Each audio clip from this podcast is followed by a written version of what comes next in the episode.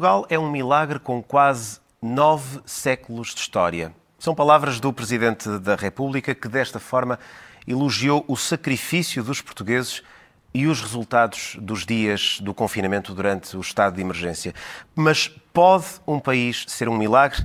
Na verdade, Portugal vive numa luta permanente para superar a escassez de recursos, é demasiado dependente do exterior, até para garantir o seu próprio eh, financiamento. Somos menos produtivos do que os mais avançados da Europa, apesar de termos hoje melhores infraestruturas, melhor escolaridade e melhores tecnologias. Temos uma dívida elevada, uma poupança reduzida, somos vulneráveis às crises. Em 46 anos de democracia, tivemos de recorrer por três vezes à ajuda externa para pôr as contas em ordem. E o país, que até poderia estar condenado a não o ser, continua.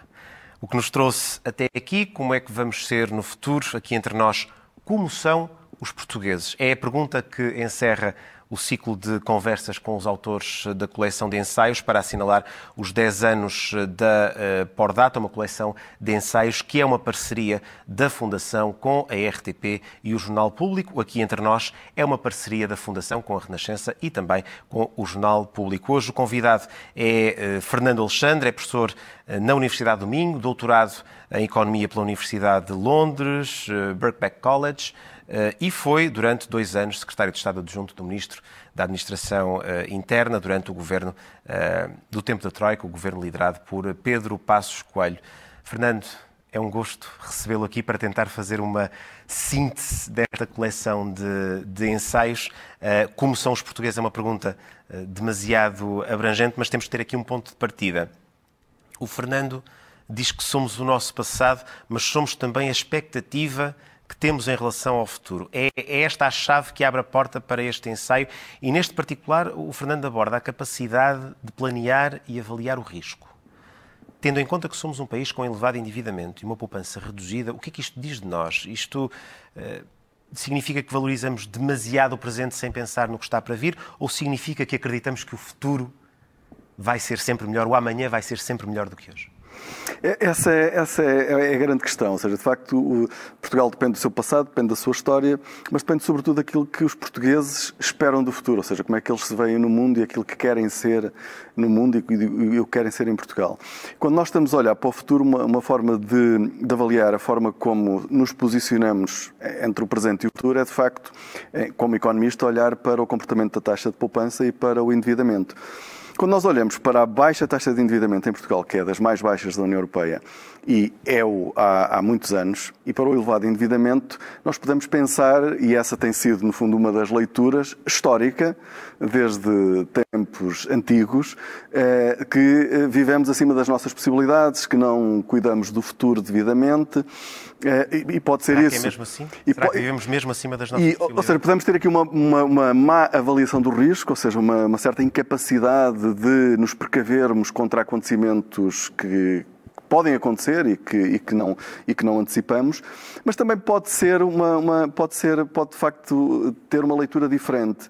Eh, e, e, eu penso que essa leitura é muito válida e se aplica à maior parte dos portugueses, ou à grande parte dos portugueses, que é eh, quando as pessoas eh, se endividaram, e foi muito a partir de meados dos anos 90 e nos primeiros anos dos anos 2000, Portugal era um país de enorme sucesso, com reconhecimento internacional e em termos internos, nós tínhamos a percepção da mudança, ou seja, quem olhava para o país nos anos 70 e 80 e quem olhava para o país no final dos anos 90, isto era outro país, do ponto de vista da urbanização, das amenidades, de todo um conjunto de, de bens a que as pessoas acediam, fosse ao nível da saúde, da educação, do próprio consumo, dos centros comerciais, das infraestruturas. E por isso o país era diferente e nós eh, fomos dos primeiros a entrar no euro, ou seja, a criação de uma moeda única na zona económica, numa das zonas económicas económicas mais ricas do mundo, nós fomos um dos 11 países que constituiu essa moeda única. Então o que é que correu mal depois? E por isso, essa, essa, esses sucessos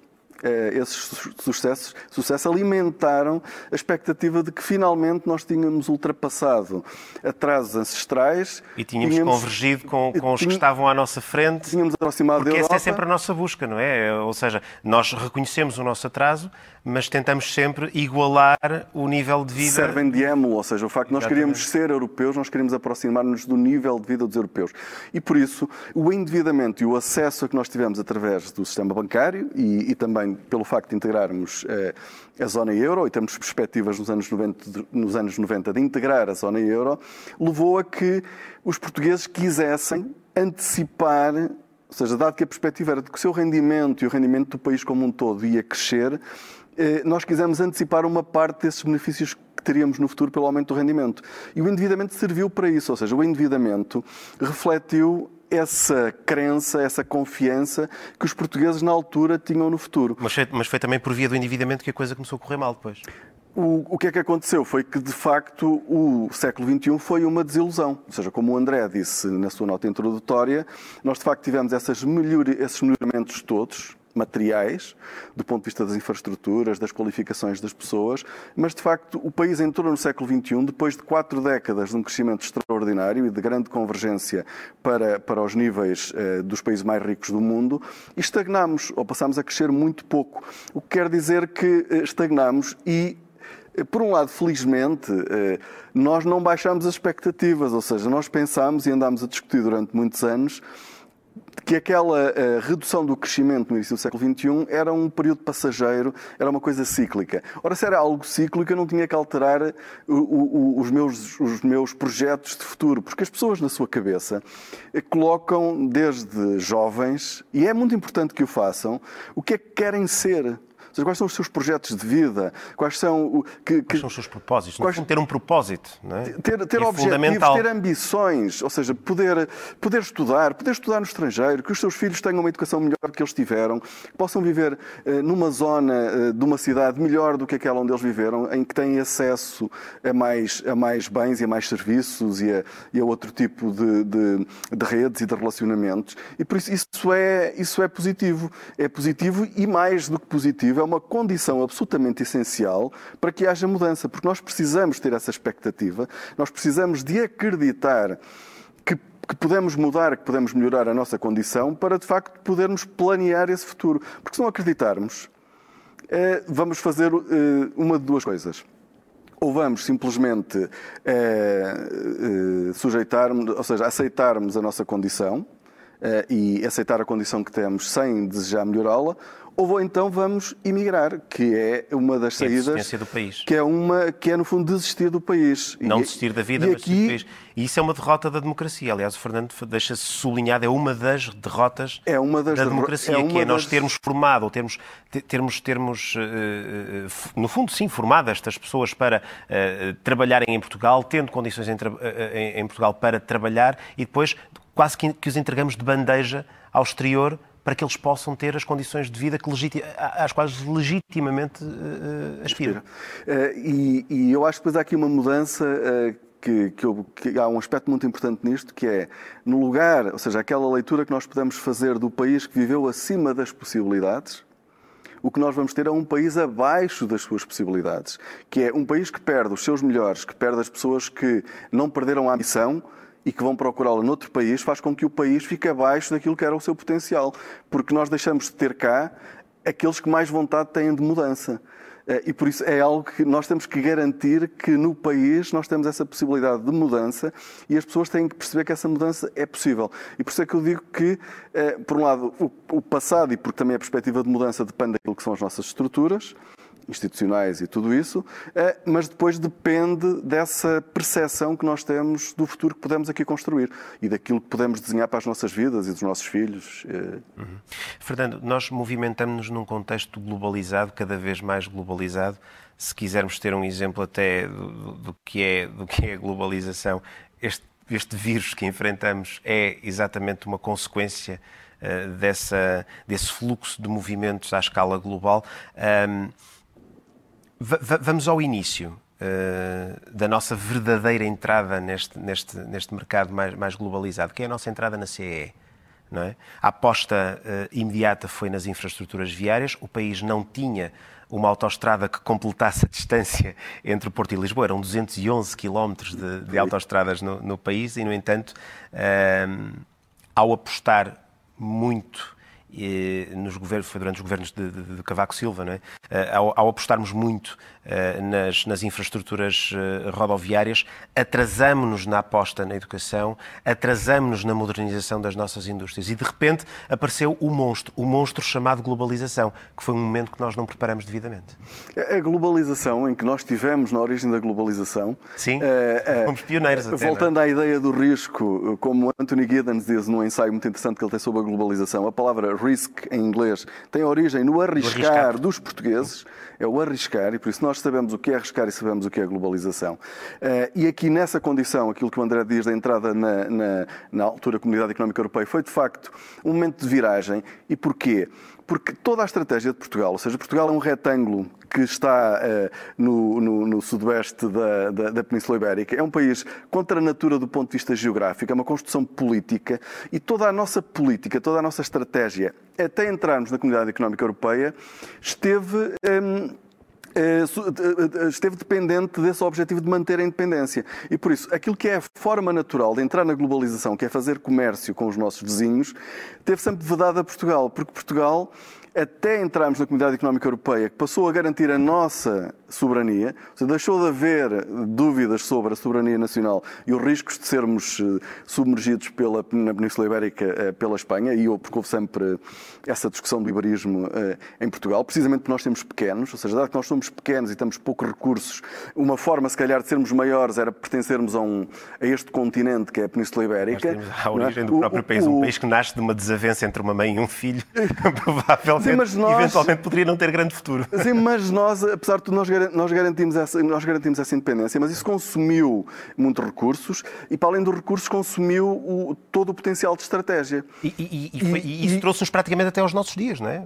Esse esforço. Ou seja, a entrada na Comunidade Económica Europeia fez com que aquilo que a geografia dita como normal e as leis da economia também, que é fazer comércio com aqueles que estão próximos de nós, e do ponto de vista eh, da Europa, os únicos que estão próximos de nós é a Espanha. Nós, quando entramos na Comunidade Económica Europeia, só exportávamos 4% do total das nossas exportações para a Espanha. Isto é um caso quase único. De certeza que é isto. Deve haver pouquíssimos casos, tirando países que estão em, em guerra, em conflito. em conflito. E aqui nós não estávamos em conflito. Aqui era simplesmente evitarmos tudo aquilo que promovesse a integração dos dois países. Ora, quando entramos na Comunidade Económica Europeia, essa integração é normal e nós, no espaço, no espaço de 10, 15 anos, a Espanha torna-se o principal parceiro comercial. E a principal entrada eh, eh, de participação no comércio europeu passa a ser via Espanha. Até aí era via Reino Unido. Reino Unido, que era 20, Reino, 23%. Reino era... Unido era o principal, ainda continua a ser, do ponto de vista dos serviços. Uhum. Nos serviços, o Reino Unido continua a ser o principal cliente de Portugal, mas nas mercadorias deixou, ainda continua a ser um parceiro importante, mas perdeu importância para a Espanha, para a França e para a Alemanha. E por isso nós passamos a participar nessa globalização. Mas como dizia o André, a globalização mudou muito rapidamente nos anos 90 e nós não tivemos capacidade os desafios também eram enormes para o país, mas nós não tivemos capacidade de perceber a, mudança da natureza da globalização. A globalização passou a ser diferente, porque é, se é verdade, por um lado, que é, as alterações tecnológicas, em particular a digitalização, que hoje é ainda muito mais importante, como nós vimos com a pandemia, de certa forma, diminuiu a importância da distância, encurtou as distâncias. Nós podemos exportar para a Austrália software ou para a Nova Zelândia a partir de um escritório em Braga ou em Coimbra ou, ou, ou em Oeiras. Não temos que estar, eh, não temos que fazer nenhum transporte e por isso o custo de transporte não é relevante. Por isso é mais fácil exportar. Mas, por outro lado, houve uma dimensão da competitividade dos países que tornou a localização mais importante, que é quando nós temos a decisão sobre a localização de grandes investimentos, e os grandes investimentos das multinacionais são absolutamente decisivos para participar nessa globalização, porque 60% do comércio mundial é feito pelas grandes multinacionais. Por isso, nós não temos forma de participar e beneficiar da globalização que não seja estar integrados nessas grandes cadeias que são as multinacionais, cadeias de produção e cadeias de distribuição.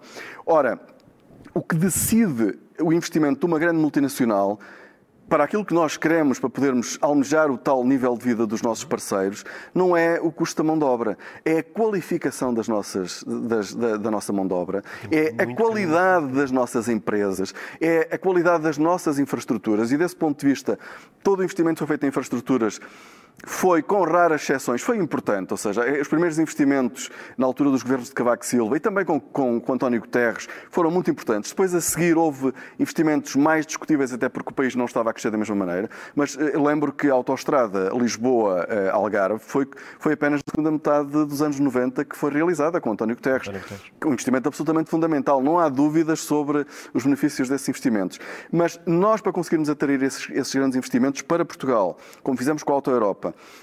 Eh, e nós precisamos de outro tipo de eh, vantagens competitivas, outro tipo de vantagens, seja do ponto de vista das qualificações, seja do ponto de vista da capacidade de participar, não apenas na cadeia de produção, mas na cadeia de produção de conhecimento e de inovação. E é aí que temos que fazer caminho. Estamos a fazê-lo? Eh, há sinais muito positivos, eles são tenos, mas nós temos neste momento bons exemplos que nos permitem saber o que é que nós temos que fazer. Isso é bom. Se nós soubermos, como eu disse, eu acho que nós, eh, ali a partir dos anos 90 e na primeira década do século XXI, nós não percebemos a globalização. E nós não percebemos que estávamos a tomar políticas económicas erradas. Eh, mas nós hoje sabemos, nós hoje temos exemplos, quer com empresas portuguesas, quer com empresas e universidades que trabalham com grandes multinacionais, que nós podemos criar tecnologia para o mundo. Nós hoje temos empresas que ainda não têm dimensão mundial, mas que estão na linha da frente da inovação, seja no reconhecimento eh, facial, a Vision Box, seja na questão da cibersegurança, a FIDSAI, dispositivos médicos, eh, em dispositivos médicos, a Bial, eh, a Ovion. Eh, nós temos uma série de empresas que precisam, ou seja, que servem de exemplo para aquilo que nós temos que fazer, porque todas elas se baseiam em conhecimento, todas elas têm uma grande ligação às universidades, ou são de ex-professores. Por um exemplo que eu dou no livro, que é um dos exemplos mais promissores do caminho que as empresas portuguesas podem seguir, é o exemplo da Critical Software, que é uma empresa muito importante na área de informática em Portugal há muitos anos, mas que conseguiu um projeto que a pode tornar um grande, uh, um grande, um grande player mundial, que é um dos parceiros do projeto do carro autónomo da BMW. E o projeto está a ser desenvolvido no Porto eh, com, engenheiro, com a engenharia portuguesa e com, com, em parceria com uma das principais empresas do ramo automóvel a nível mundial. Ora, é isso que pode permitir que a tecnologia que é criada em Portugal chegue ao mundo todo, porque nós, a partir do Porto e dos engenheiros que formamos em Portugal, desenvolvemos essa tecnologia em parceria com a BMW, mas vai ser a BMW, com a sua rede de distribuição mundial, que vai colocar os carros na Indonésia, no Japão, nos Estados Unidos, na Austrália em todos os países europeus. Nós não vamos ter que fazer isso, mas a tecnologia portuguesa, o valor criado pelos engenheiros portugueses, vai chegar a todo o mundo a partir desses, desses automóveis. Vamos fazer a ponte para a produtividade a partir daqui, porque produtividade e tecnologia estão intimamente, intimamente uh, relacionadas. Uh, o Fernando disse recentemente que numa hora de trabalho, um belga na Bélgica produz o dobro do valor de um português em Portugal. Isto é um problema dos portugueses ou é um problema do país? É um problema do país. Ou seja, isto é um problema do país. Ou seja, tem, há, há, uma das dimensões tem a ver com, com isto que estamos a falar ainda agora, é a forma como nós nos inserimos nas cadeias de valor internacionais. Portanto, muitas das multinacionais que estavam, que estavam e que estão em Portugal o valor que nós aportamos ao produto que sai depois para o mercado é relativamente reduzido. Porque é, num, num, num, automóvel o grande valor está no desenvolvimento da tecnologia, está no design, está na marca, está na distribuição. E nós não participamos nesse, nesse, nesse processo. E por isso o que nós fazemos em muitas multinacionais ainda temos, temos alguns exemplos diferentes em Portugal, como o que eu dei há pouco da Critical Software com a BMW, que está a ser apenas ainda, eh, é um, é um projeto a ser, está, está, que está em curso, é, mas muitas multinacionais, aquilo que nós fazemos é, é é, no fundo, produzir componentes, o que é importante, mas são componentes que a maior parte das vezes não são concebidas nem desenvolvidas em Portugal, ou seja, são basicamente feitas por encomenda, que são depois uh, produzidas em Portugal, mas não são uh, desenvolvidas em Portugal. Esta questão da produtividade também tem muito a ver com a organização do próprio mercado de trabalho. Tem, ou seja, mas, mas, se nós não conseguirmos entrar em cadeias de valor que nos permitam eh, participar, nós temos que participar no mercado mundial. Não temos, não há hipótese mas não, de... não, não temos que nos organizar primeiro temos, antes de fazer isso. Nós temos que ter, nós temos que ter empresas que, ou seja, uma empresa para conseguir participar, por exemplo, um grande fornecedor, por exemplo, um outro exemplo de uma grande parceria que nós temos em Portugal, que tem sido dado como exemplo pelo governo português e por, por muitas instituições, é o da Bosch com a Universidade do Minho e que agora tem também a Universidade de Aveiro a Universidade do Porto, certo. em que nós estamos a desenvolver tecnologia em Portugal, com engenharia portuguesa, e que depois vamos ter uma cadeia de fornecimento de empresas portuguesas. Quando as empresas portuguesas fornecem um destes grandes players, eles têm que ter, de facto, aquilo que o André está a dizer, o nível de organização, de certificação, é, elevadíssimo. Ou seja, não é uma empresa qualquer que fornece a BMW ou a Mercedes. São empresas que têm que estar certificadas, têm que obedecer a uma série de processos. Por exemplo, em Portugal, a Inditex nós temos no, no setor têxtil e de vestuário eh, uma, uma, dimensão importante de fornecimento à Inditex, à, à Zara, não é? o grupo da, mais, conhecido, mais conhecido pela marca Zara, em que os processos obedecem a um conjunto de regras que eles estipularam. E para, para que uma empresa possa ser fornecedora da Inditex, tem que respeitar escrupulosamente todos esses procedimentos. Ora, isso introduz a tal organização que o André está a dizer, a tal, o tal profissionalismo, se quisermos, que depois habilita essas empresas a trabalhar com qualquer parceiro. Ou seja, a partir do momento em que nós temos uma empresa que trabalha com a Auto Europa, ela vai conseguir trabalhar com qualquer indústria automóvel no mundo. Porque se ela tem capacidade de certificação, de capacidade de organização, qualidade para fornecer a Auto Europa, ela vai ter essa, essa qualidade e vai ter essa certificação para entrar eh, em, todo, em todo o mercado automóvel. Mas temos automóvel. empresas de outra escala, que são as empresas familiares, e essas sim depois são um problema, porque aí, em, ao nível da organização, temos uh, organizações, passa a redundância, muito mais encriptadas, muito mais resistentes à mudança. Temos. É, é isso um, é um problema para nós? Pode ser um problema, tudo depende de como é que elas estão a crescer. Ou seja, é preciso olhar para a dinâmica de crescimento das empresas. Aliás, eu acho que quando nós damos se os portugueses são empreendedores ou não, eu acho que o número de empresas que em Portugal é criado todos os anos, que no último ano foi quase, quase 200 mil empresas, eu acho que isso revela capacidade de empreendedorismo. Ou mas seja, temos aquela ideia de que o português que caem também. Aquela ideia de que o português quer ser funcionário público ou quer ter um rendimento certinho. Não, eu não acho que, quer dizer, no fundo, qualquer pessoa gostaria disso. Atenção, ou seja, um bom salário é um certinho, conforto, sem risco, é um, conforto, é um descanso, não é? Não é? Mas, mas, mas depois temos as empresas que caem. Também. Tá, também são em grande número. Então, também são, ou seja, há sempre uma grande rotação, o, o, o estoque de empresas é superior a 1 milhão e 200 mil, temos muitas empresas que morrem, outras, outras, outras que nascem, mas de qualquer maneira o que isso quer dizer, e muitas vezes os que criam as empresas são aqueles que, que, que, que precisamente tiveram insolvências anteriormente, mas isso revela resiliência, capacidade de, de, ir, de, ir, de, ir, de ir a jogo, de, de arriscar, o tal, o tal arriscar, isso. e isso eu acho que tem que ser devidamente valorizado. Agora, eh, voltamos voltamos ao mesmo. Para que nós tenhamos, as empresas têm que ganhar uma certa dimensão crítica, não é? para serem organizações, ou seja, temos que sair daquela dimensão de dois, três empregados. Mas quando as empresas começam a passar 10 empregados, 10 empregados é uma massa salarial significativa, ou seja, garantir o pagamento de uma massa salarial a 10 trabalhadores ao fim do mês, 14 meses, não é? Porque o ano em Portugal, em termos de salários, 14, são 14, 14 meses, é? É, já é muito exigente, ou seja, já exige bastante organização e bastante esforço. É, e, e, e, de facto, o desafio que nós temos é conseguirmos que as empresas que atingem uma certa capacidade de organização, isto tem a ver com a qualidade de gestão eh, e com, no fundo, com as qualificações que os nossos gestores têm, porque a produtividade vai depender eh, crucialmente disso, sem dúvida nenhuma, eh, mas, mas vai depender depois da capacidade que elas vão ter de aproveitar as oportunidades não e de pensarem não apenas ao nível nacional, volto a dizer o mesmo, mas pensarem numa escala global. Ou seja, como é que o produto que elas eh, produzem pode ser rentabilizado no mundo, porque, eh, apesar de tudo, a geografia não tem importância ou tem uma diferença uma, importância diferente daquela que tinha há 20 ou 30 anos. Que impacto é que este contexto de Covid vai ter neste, em todo este contexto, em tudo isto que temos estado uh, a falar? O Covid, mais uma vez, ou seja, é daqueles eh, acontecimentos que temos um antes e um depois. Não há, não há volta a dar-lhe, porque a crise é tão profunda que a forma como os países vão estar depois da crise passar vai depender da forma como nós reagirmos à crise. Uh, aquilo que está a acontecer neste momento uh, cada dia que passa desta crise é decisivo.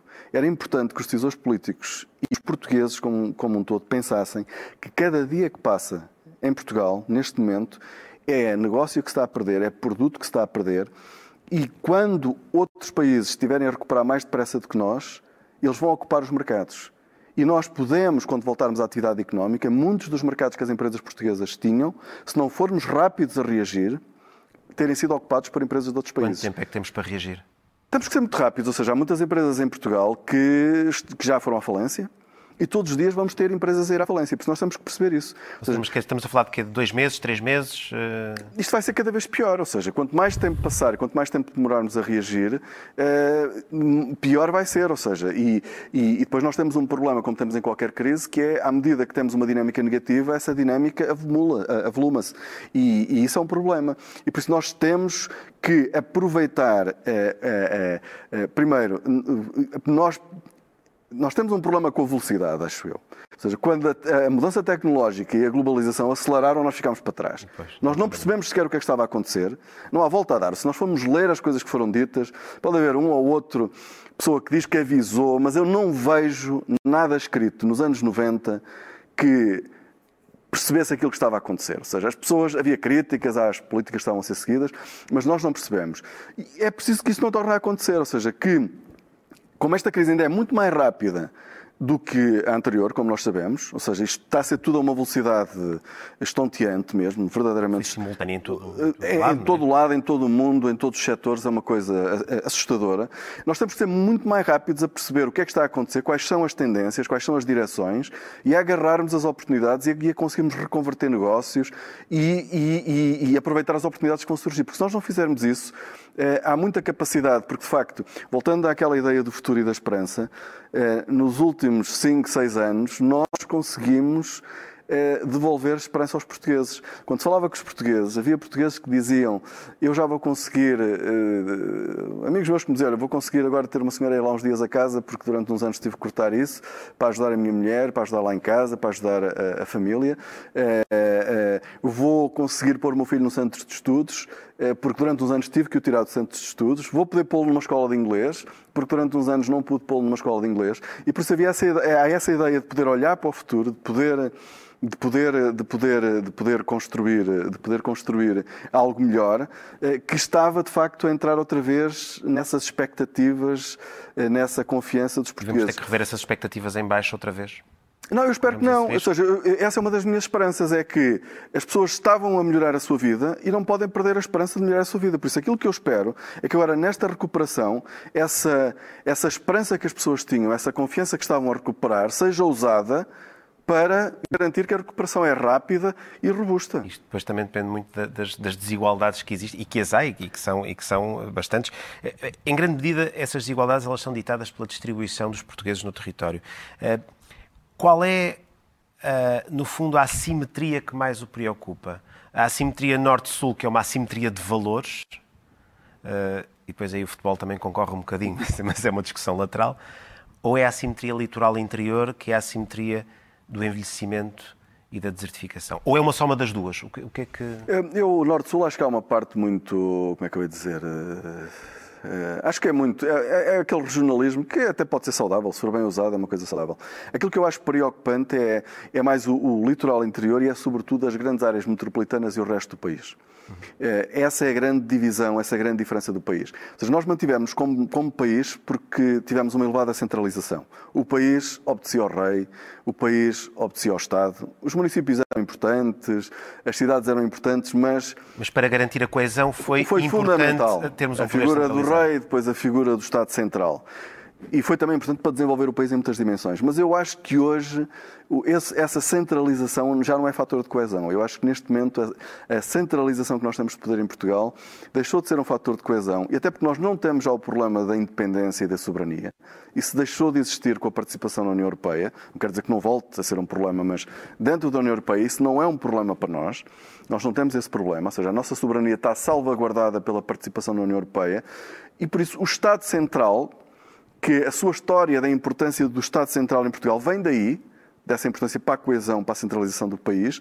Eh, eu acho que hoje o nosso Estado Central não está também adequado àquilo que são as necessidades do território, das comunidades, do país todo. Quer dar-me um exemplo de um exemplo de, que reflete exatamente isso. Por exemplo, se pensarmos, e agora passaram agora exatamente três anos sobre, sobre os incêndios na, na, região centro do país, os incêndios de junho em Pedrógão Grande, uh, a forma como uh, o Estado agiu ou a forma como o Estado falhou uh, nessa, nessa, nesse episódio da, da, da história, da, desta nossa história recente, é um exemplo de um Estado que funcionou muito com base em decisões de gabinete e, e muito pouco com conhecimento do terreno.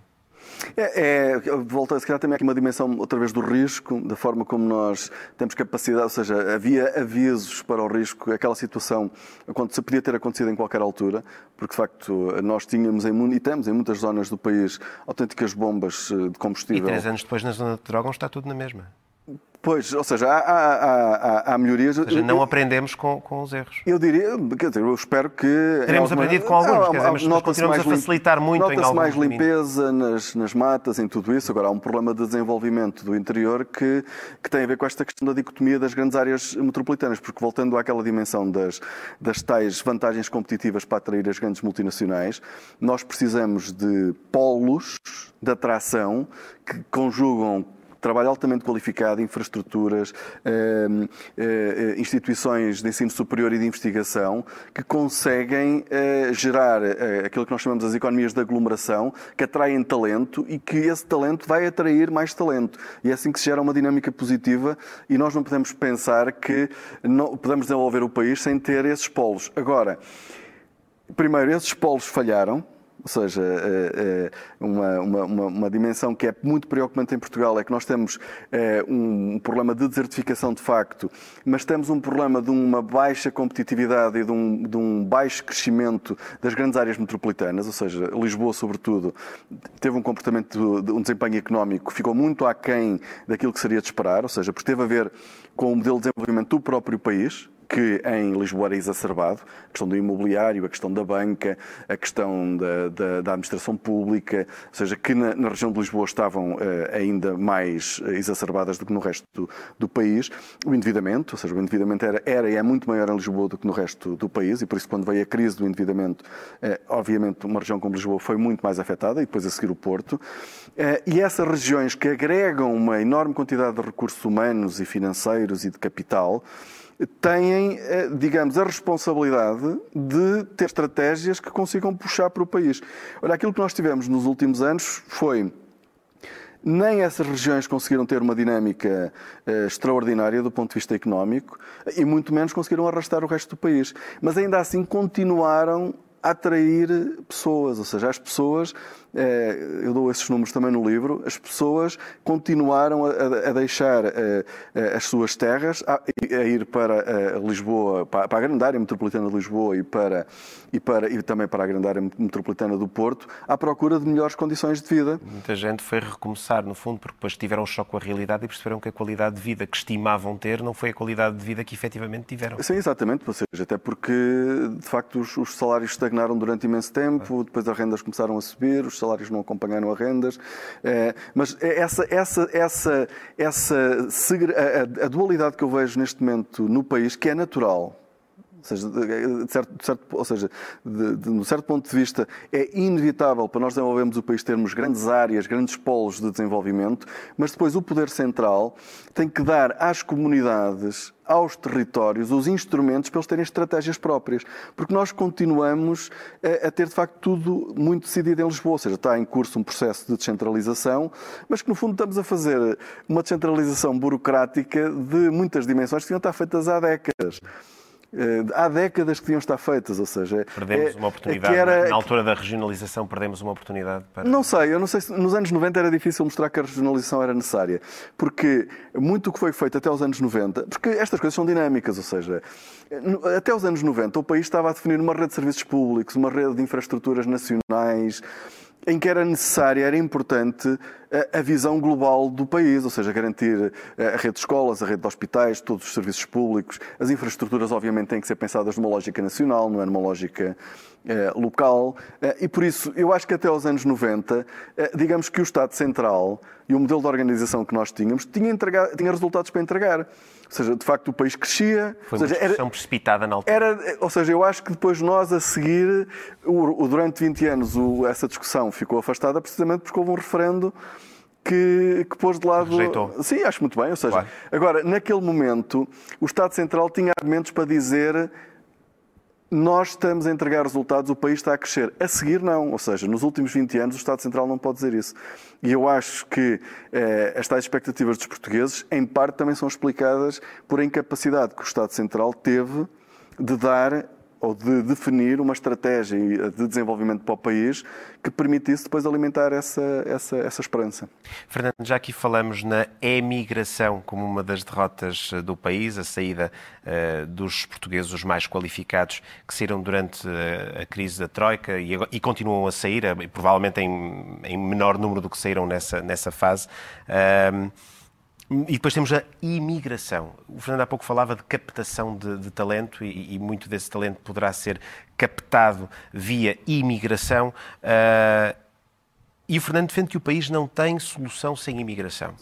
Portugal é um país atrativo para captar residentes vindos de outros países. Tem, tem condições para promover isso. Tem um ambiente político, ambiente social. Agora estamos muito também neste contexto de discussão sobre, sobre xenofobia, racismo. Nós temos ambiente social Temos. Eu, para. eu penso que sim, Portugal é um país ótimo para, para viver do ponto de vista da segurança, do ponto de vista do clima, de- das condições de vida, as infraestruturas, o Sistema Nacional de Saúde mostrou que tem capacidade de resposta.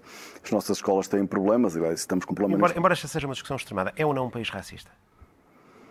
É uma coisa, a diferença, ou seja, não acho que tenhamos um problema de racismo como, de- como, ou seja, nós não temos conflitos abertos na nossa sociedade em relação a isso. E há uma mudança nas gerações mais antigas, eh, que tem a ver com a educação. De facto, há um racismo que, apesar de, de eu não achar que seja eh, muito nefasto, porque não, ou seja, não, não resulta em violência e não resulta. E é sobretudo um Mas- racismo mas nas- reativo, porque são as pessoas que viviam nas colónias Mas e tiveram que vir na altura. Na Sim, mas altura, muitas dessas- Deixaram lá as suas vidas. Sim, mas muitas dessas pessoas até são muito mais, eh, sei lá, muitos desses retornados, eh, eles continuam a achar-se mais moçambicanos ou mais angolanos do que portugueses, nesse sentido, ou seja, porque a terra deles era aquela. Eh, e muitos deles, eh, eh, aquela era a família deles, e, e- e- e os africanos, os moçambicanos, os angolanos não eram.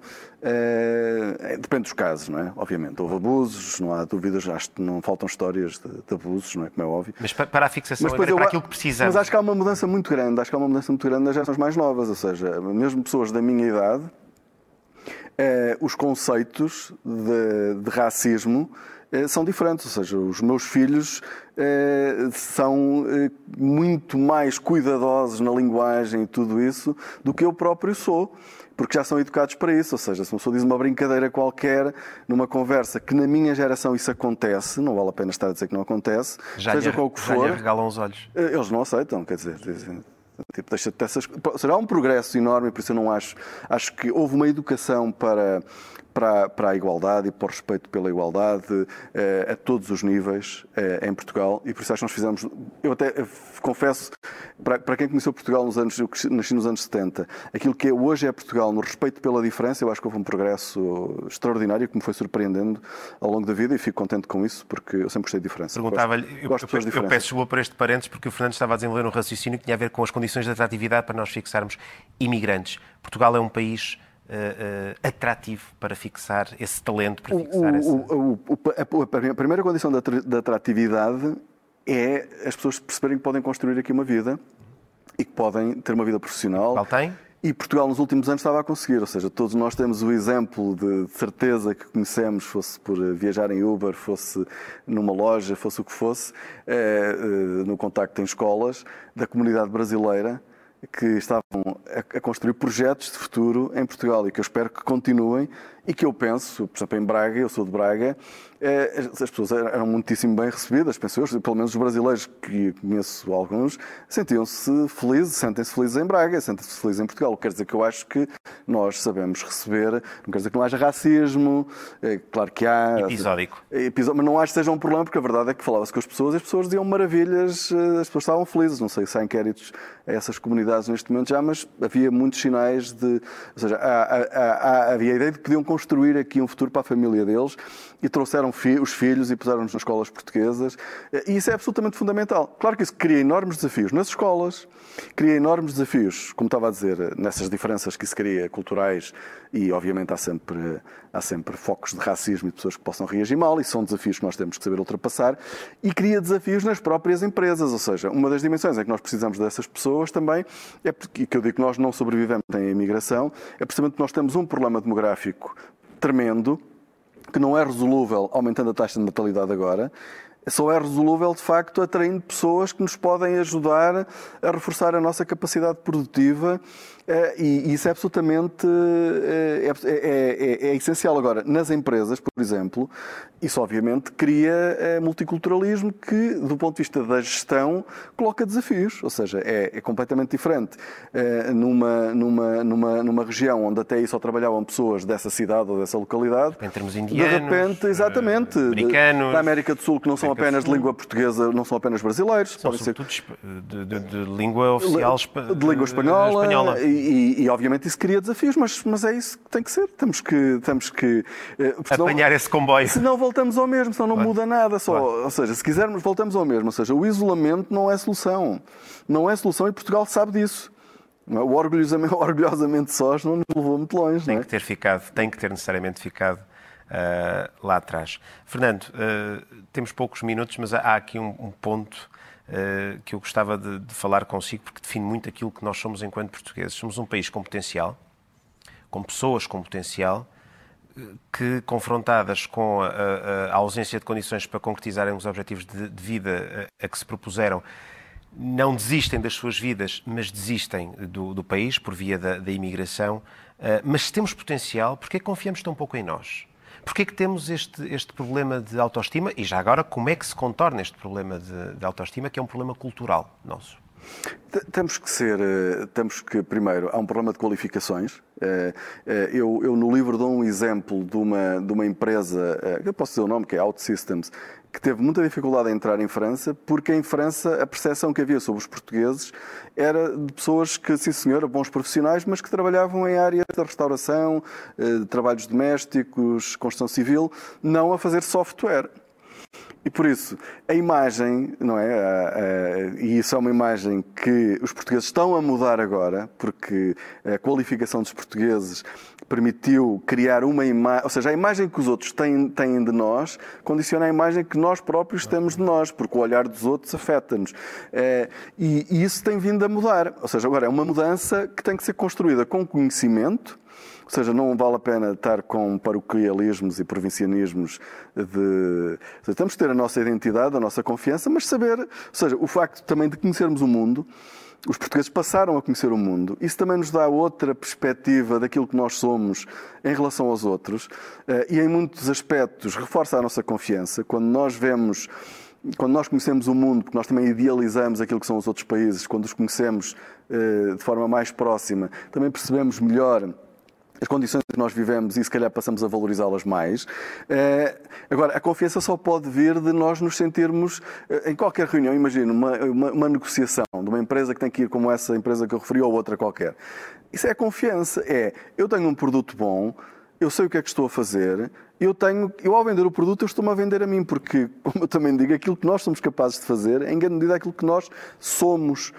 Nós somos... Sem complexos. Não, mas o complexo depois tem que vir da qualidade. Ou seja, nós temos que ter qualidade, temos que ter competência, isso exige conhecimento, exige estudo, exige profissionalismo, exige organização. Mas, portanto, se tivermos isto, não temos razão nenhuma para nos sentirmos inferiorizados em relação não, aos claro demais. que não. Claro que não. Agora, obviamente, se somos um país onde, eh, sei lá, se temos 26% de analfabetos eh, em 1970, eh, somos um país eminentemente agrícola, eh, sem autoestradas, sem automóveis, obviamente, eh, perante um estrangeiro que viesse a Portugal, isto era um local pitoresco, não é? Ou seja, uma coisa de como é que era a Europa há umas décadas atrás.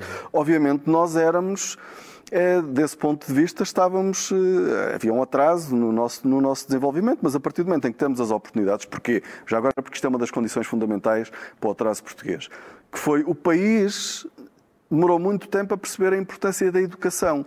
Da educação como instrumento de desenvolvimento individual e como instrumento para o desenvolvimento do país. Eh, não o fez no século XIX, não o fez durante o Estado Novo em grande medida, foi apenas com a democracia que houve o objetivo de alargar o acesso à educação e da educação passar a ser um instrumento, uma, uma possibilidade para as pessoas melhorarem a sua vida. Porque, de facto, se as pessoas não sabem falar línguas, se as pessoas não têm competências, obviamente, quando chegam a uma sociedade onde as pessoas são mais sofisticadas, é impossível as pessoas não se sentirem uh, falta de confiança. Constrangidas, não é? falta de confiança. Oh, Fernando, estamos a, estamos a terminar uh, e, e os nos colocam-nos perante quem somos e mostram-nos uh, os caminhos para o futuro. Uh, se tivesse que sugerir aos leitores um número que lhe tenha chamado a atenção na, na estruturação deste, deste seu ensaio, qual seria esse número? Não há, para mim, número mais. Uh, eh, mais difícil eh, de encarar em Portugal do que a pobreza infantil. Nós somos um país com uma taxa de natalidade baixíssima, nascem pouco mais de 80 mil crianças em Portugal e nós temos, depois de transferências sociais, 20%, 20 das crianças, ou seja, 16 mil bebés que nascem, vão nascer e vão viver em condição de pobreza todos os anos. Ou seja, desses 80 e tal mil, 16, à volta de 20 mil, 16, 20 mil vão nascer, vão viver e vão crescer em pobreza. Eu acho isto inaceitável. É um número que, se nós pensarmos, ridículo para aquilo que, apesar de tudo, é a dimensão do nosso país. São 16 mil crianças distribuídas por o território todo e que nós não tínhamos capacidade de resolver este problema. Eu acho que é o maior falhanço da nossa democracia. E, e, como eu costumo dizer, se as pessoas não percebem isto por uma questão de justiça social, que percebam isto por uma razão de eficiência económica. Porque estamos a discutir a imigração precisamente porque não temos pessoas. E por isso estamos 20 mil crianças que nós sabemos conviver em pobreza, são crianças que vão ter dificuldade em qualificar-se, vão ter carreiras profissionais muito mais limitadas, se quiser vão ser muito menos produtivos. O país vai ser muito mais pobre, vai viver abaixo das suas possibilidades. Obrigado, Fernando. Fernando Alexandre, e com esta uh, conversa uh, chegamos ao fim desta série aqui entre nós. Muito obrigado por ter vindo, obrigado. obrigado também por estas reflexões sobre o país que somos e o país que poderemos vir a ser no futuro, o país que ambicionamos ser. Ao longo destas semanas percorremos os 10 ensaios uh, que assinalam os 10 anos da Pordata, numa parceria uh, da Fundação com a RTP e o Jornal Público. Aqui entre nós foi uma parceria da Fundação uh, com a Renascença e também o Jornal Público. Este ensaio, Como são os portugueses, de Fernando Alexandre, vem com o Jornal Público de 27 de novembro. Até lá esteja porque os livros desta coleção saem sempre na última sexta-feira de cada mês. Pode adquirir na loja online da Fundação em www.ffms.pt ou então no site do Público em www.publico.pt. Foi um gosto enorme tê-lo e tê-la desse, desse lado. Eh, ao longo destas 10 conversas, juntos fizemos a radiografia do país, juntos pensamos o futuro e os caminhos eh, para que Portugal possa viver mais de acordo com o potencial que tem, o seu, o meu, o de todos nós. E pode parecer um chavão, mas a verdade é que juntos somos mais fortes e Portugal precisa de todos.